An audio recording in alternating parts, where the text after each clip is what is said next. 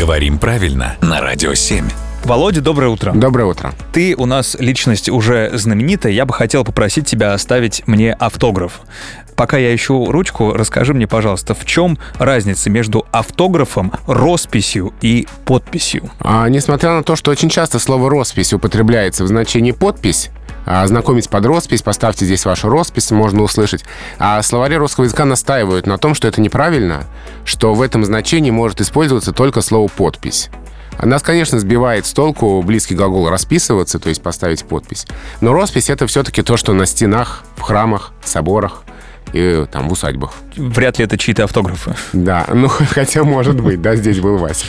А, но на самом деле роспись у нас на стенах, а подпись у нас в документах. А автограф? А автограф — это то, что скорее берут на память потому что вряд ли в документе, можем, конечно, шутку сказать, не нужен ваш автограф и подсунуть документ.